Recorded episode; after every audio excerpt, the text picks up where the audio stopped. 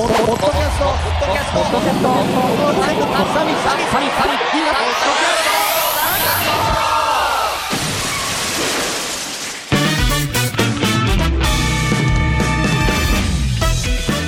はい、えーコンビニエンスなチキンたちのディレクターのグリーンです。なんであの時放送局の徳増です。なんであの時放送部のディレクターひとしですこの番組は明日のポッドキャストの明るい未来を会議し夢の実現に向けて語り合うなんちゃない番組です。では今回のテーマはなぜポッドキャストの認知度が低いかです。それでは勝手にサミットしちゃいましょう。おー。おーなんです わかんないです。はい、ということで。なんなら合わせてやって。いやまあまあまあ、まあ、すみません。勝手に言いました。なんであの時グループの連携の良さを見せたか悪いですけど。悪い。悪い。い。やまあいきなり第2回でネガティブな感じなテーマといえばネガティブネガティブですか？ですか？認知度が低いっていう話ですからね。認知度が低いっていうのはこっから登るしかないっていう、まあ。こんなあそうのですけどね。いやけど登る登る言い出してまあまあ長いですよポッドキャストも。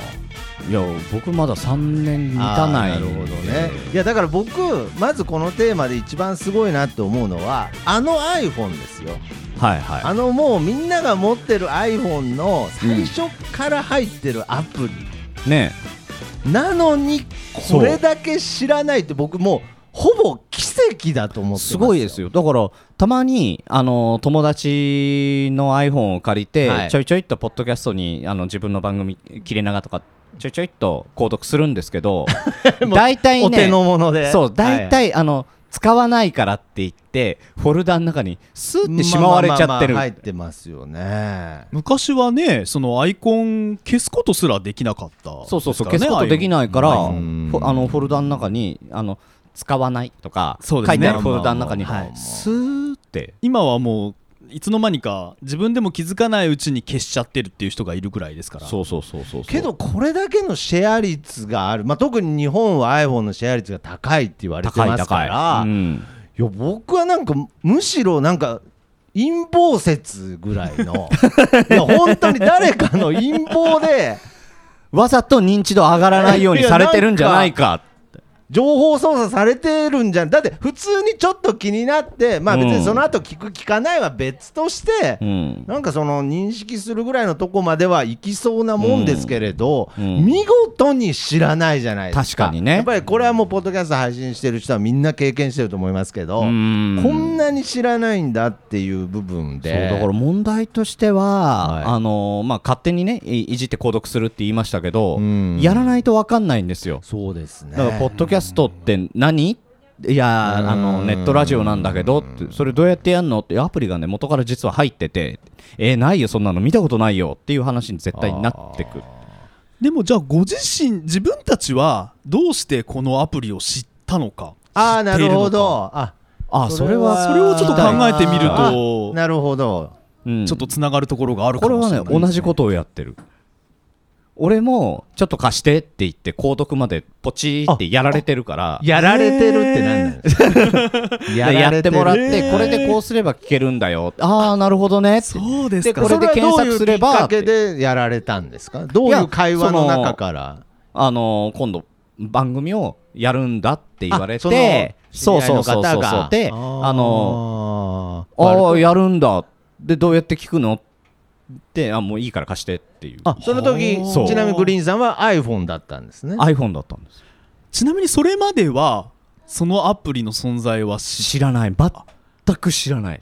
あじゃあやっぱりそうなんですうねん。あなるほど。あ徳間さんは？僕はねあの2段階あるんですけれどうん。記憶をまあ一番最初の記憶はぼ僕はあのそのラジオ的なことをやりたいっていうので、うんうん。まあ、自分の自作のホームページに MP3 のリンク先を貼るみたいななんかすごいアナログなものを作ってた時にいやそんなことしなくてもこういうサー。ビスがあるよって教えてもらったのがポッドキャストだったんですけれあどー作ろうと思ってそうですね。そういうラジオを作る仕組みはなんかむしろそのポッドキャストの前に自分自分で作ったってほどでもないですけれどけどもう一個記憶をたどった時にはい。とにかくアップルへの憧れが強い人間じゃないですか。あだからあの全身真っ黒でタートル着て そうそうそう。いつも過ごしてる。いやそうなんですよ。そんな格好ありました。はいはいもう本当名古屋名古屋の、はい、スティーブ・ジョブスっつってね。あごめんなさい、はい。ジョブマスさん。いやでタートルネック着てるのあなたですけどね、は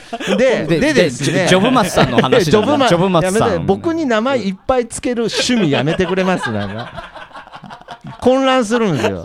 僕が一番混乱するんで。そうですね。はい。であのとにかくアップルのコンピューターが欲しくてなんかアップルストアに通う日々みたいな時期があったんですけれど、はい。その時になんかね、その簡単にこういうラジオみたいなの作れるんですよっつってマックの店員さんにその場でなんかちょっと声録音して、うん。もうこれでパッて配信できちゃうんですよって言われた記憶を思い出して、えー。だからもしかしてあの場で配信してたら、うん。僕相当早いタイミングで。あだからポッドキャストデビューしてたかもしれないですね。店員さん買ったそんなこと教えて瞬間にくれるんですすごいね。ねその頃は多分へポーッドキャストっていうのをそのアップルとしても推してたみたいですね。そのポッドキャストイベントみたいのをアップルストアでするみたいなことも最初の頃あったみたいなやので。ってましたやってました。すごいなマックの店員さうん。うん。俺なんかポテトご一緒にいかがですかぐらいしか聞かれたことないけど。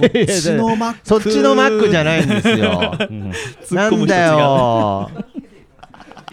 うん。割と簡単なボケな割に気づくのちょっと時間かかったよ。かかったんだ元あの芸い人の方。やいやいや別に芸人だからとかうん。誰もが気づくわけじゃないんで、はい。まあ真面目な番組なんで、ね、あまあはいい。い。やだからそういう意味で言うとだから僕はまあこうポッドキャスト界から干される覚悟で言いますけれど、うん。やっぱネーミングがそもそも悪いんじゃないかなと。要するに何何のアプリかわからないっていう、それはねあるんですよネねットラジオって書いてあればなるほど。ラジオって書いてあればもっとわかるんじゃないかなっていうのは思いますね。それはねあの切れ長の中でなんあの今今度からポッドキャストを始めるとして、うん。どういう仕組みでやってったらいいかっていう中で語ってるんですけど、はい、もうアイコンと題名だけで何をやってるのかすぐ分かる番組にした方がいいっていう話をしてるんですよ。それがそのポ大元のポッドキャストっていう名前自体がなんだか分かんないからっていう。うん。そうですね。いまだにポッドキャストって何ですかって聞かれてね。説明する方もまあネットのラジオですよぐらい。結局その言葉を使うことになっているっていう。二度手間感はありますよね。だからそういう理由もあるけれどけどこれはまあこれもよく話されてる話ですけれどまあ、うん。アメリカでは、まあ、大ブームというかね、ん。すごいこう流行ってるっていう部分で言うとまあネーミングだけの部分ではない。ポッドキャストって言葉がまあ一般的にもう通じるようになってるらしいので。やっぱあとは生活の中の一部にちゃんと組み込まれるかどうかっていうその日本の日本人の生活リズムの中に入り込む隙がどこにあるかなっていうことを考えるとやっぱちょっと違っうん。あのアメリカとはやっぱ違ってくる。向こうはどっちかっていうともう車社会だから。あー。うん。であの家に帰ってもあのもう早い段階でケーブルテレビなんで、えーそれこそ見たい番組があの出てくる。はいはい。でポッドキャストとかももう見たいみあ聞きたいものが検索して出し出せるっていう仕組みがもともともう組み込まれてるんですよね。生活の中にテレビもラジオも。だけどぱりね日本はそういう風になってるの。まだ民放だけだったりとか,、まあ確かにね。ケーブルテレビだってそこまでの普及率ってあんのかなっていう。だからこれもまあちょっと遅れてる情報なんですけど、僕ちょっと世間から取り残されてるので、うん。この前あの人の家に行った時にうん。テレビのリモコンにうん。YouTube っていうボタンがあることをつい最近知ったんですよ。今ね YouTube とか Hulu とかああそうですそうです。ネットフリックスもうもうあるんですね書いてあるんですようね。ん僕も人んちですけどねああそうですか。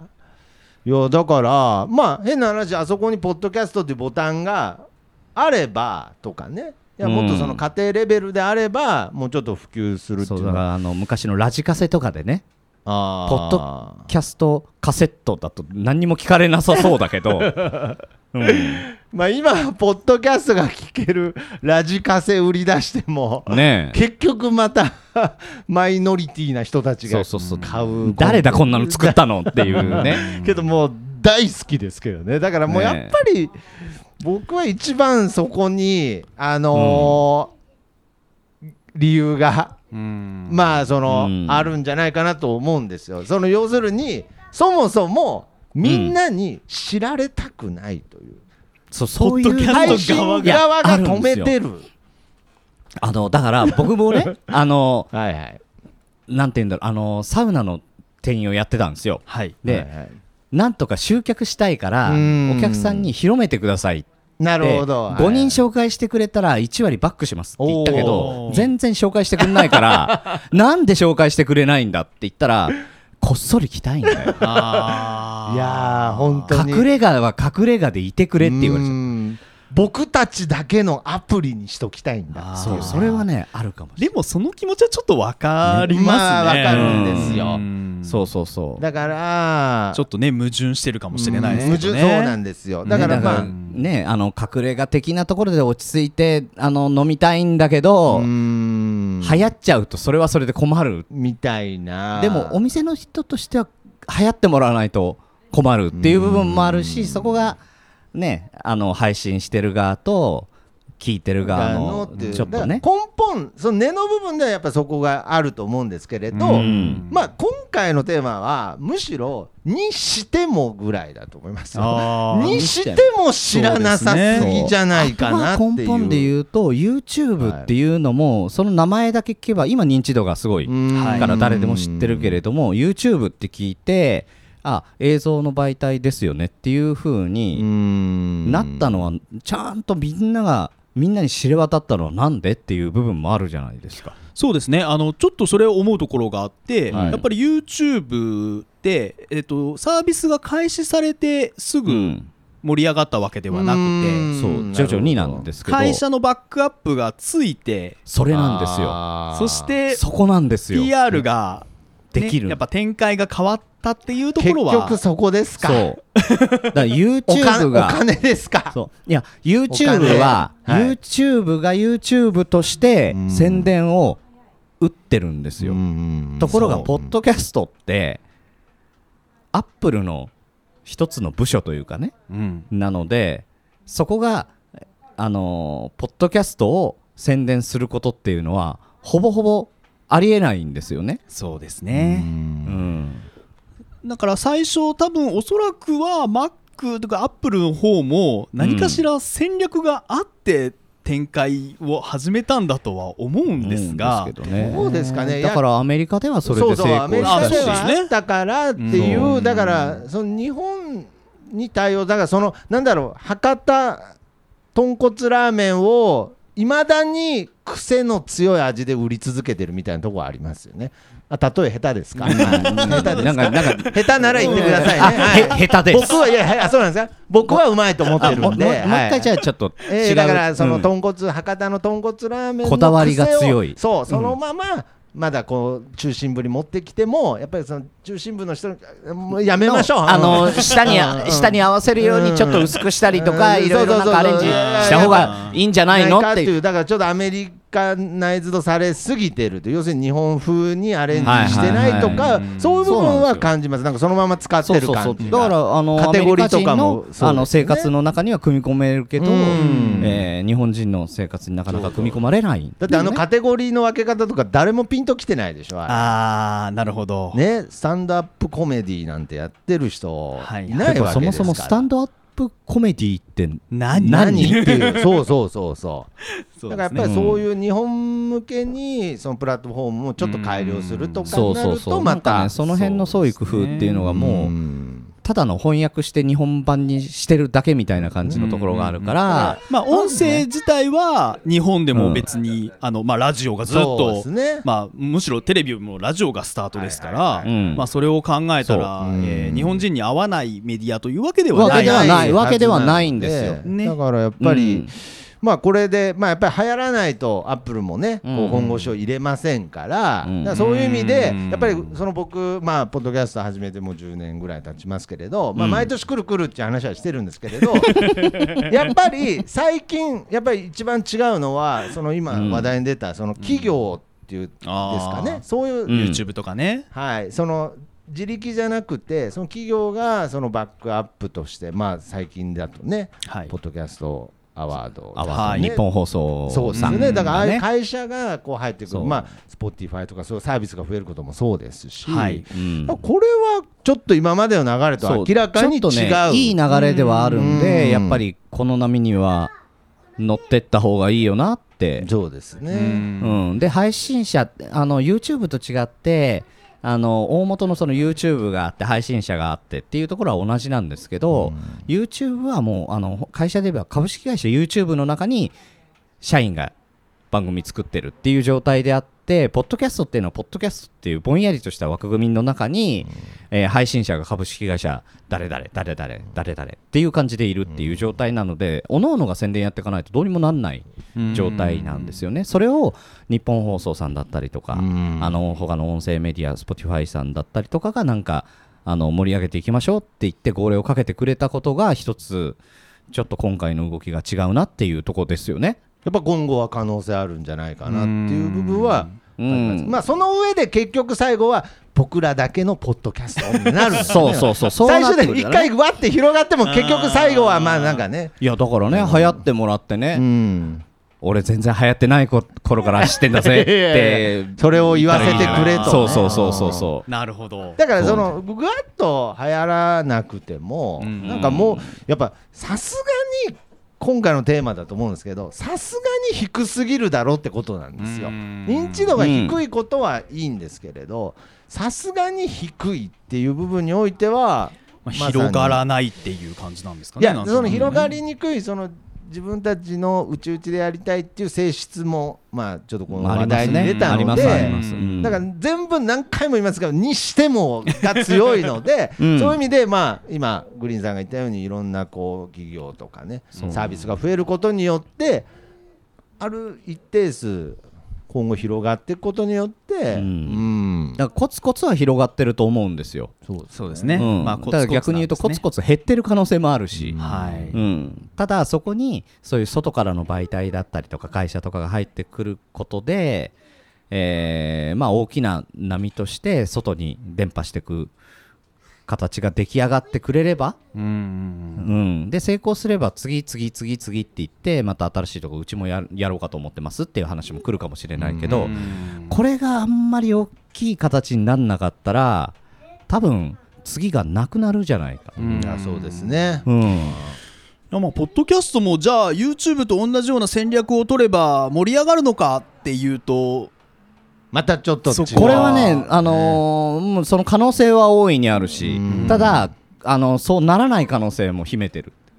これはだあの体質がやっぱり違うのとそのさっきの、ね、組織としての組み方が違うっていうの、もう一つは、やっぱり映像と音声の違いっていうのがある。そもそも、うん。その根本的なそう性質の違い、はい。そうなんですよ。あー。うん。まあ、なんでね、まあ、確かに音声でやってるのかっていう部分はやっぱり僕らの中にはい。いろいろね。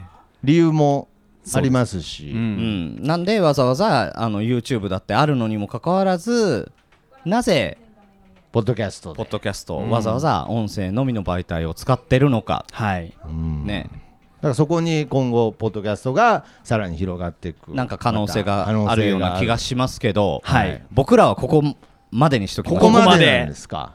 いいじゃないですか。もうじゃあ喋っ続けちゃいます。いやいやいや。次、次もう、ああ、次、あ、次の方次が詰まってる。あ、うん。待ってる。はいあの、帰っても帰ってもらって、まあ、い今やいないんですけどね、はい。今みんな揃ってないですけわどかりました。はい。じゃあまあ、はいちょっとこの音声なぜ音声で配信しているのか。そうですね、はい。じゃあ、えー、と次の、ねえー、と次の組の方にはじゃあこのテーマで言ってもらいましょうか。そうですね。はい、えー、となぜ動画でなく音声で配信するのかいいいいですね。あ、語りたいな。そっちがよかったなこっち。いやいや、両方やっちゃいたい。全全部語りたくなっちゃうから。うんそうすると、あの、なるほど怒られるんで。ね。はい。わかりました。リレーしていきましょう。次のねね。グループに任せましょう。はい、えーというわけでそろそろ会議終了のお時間です。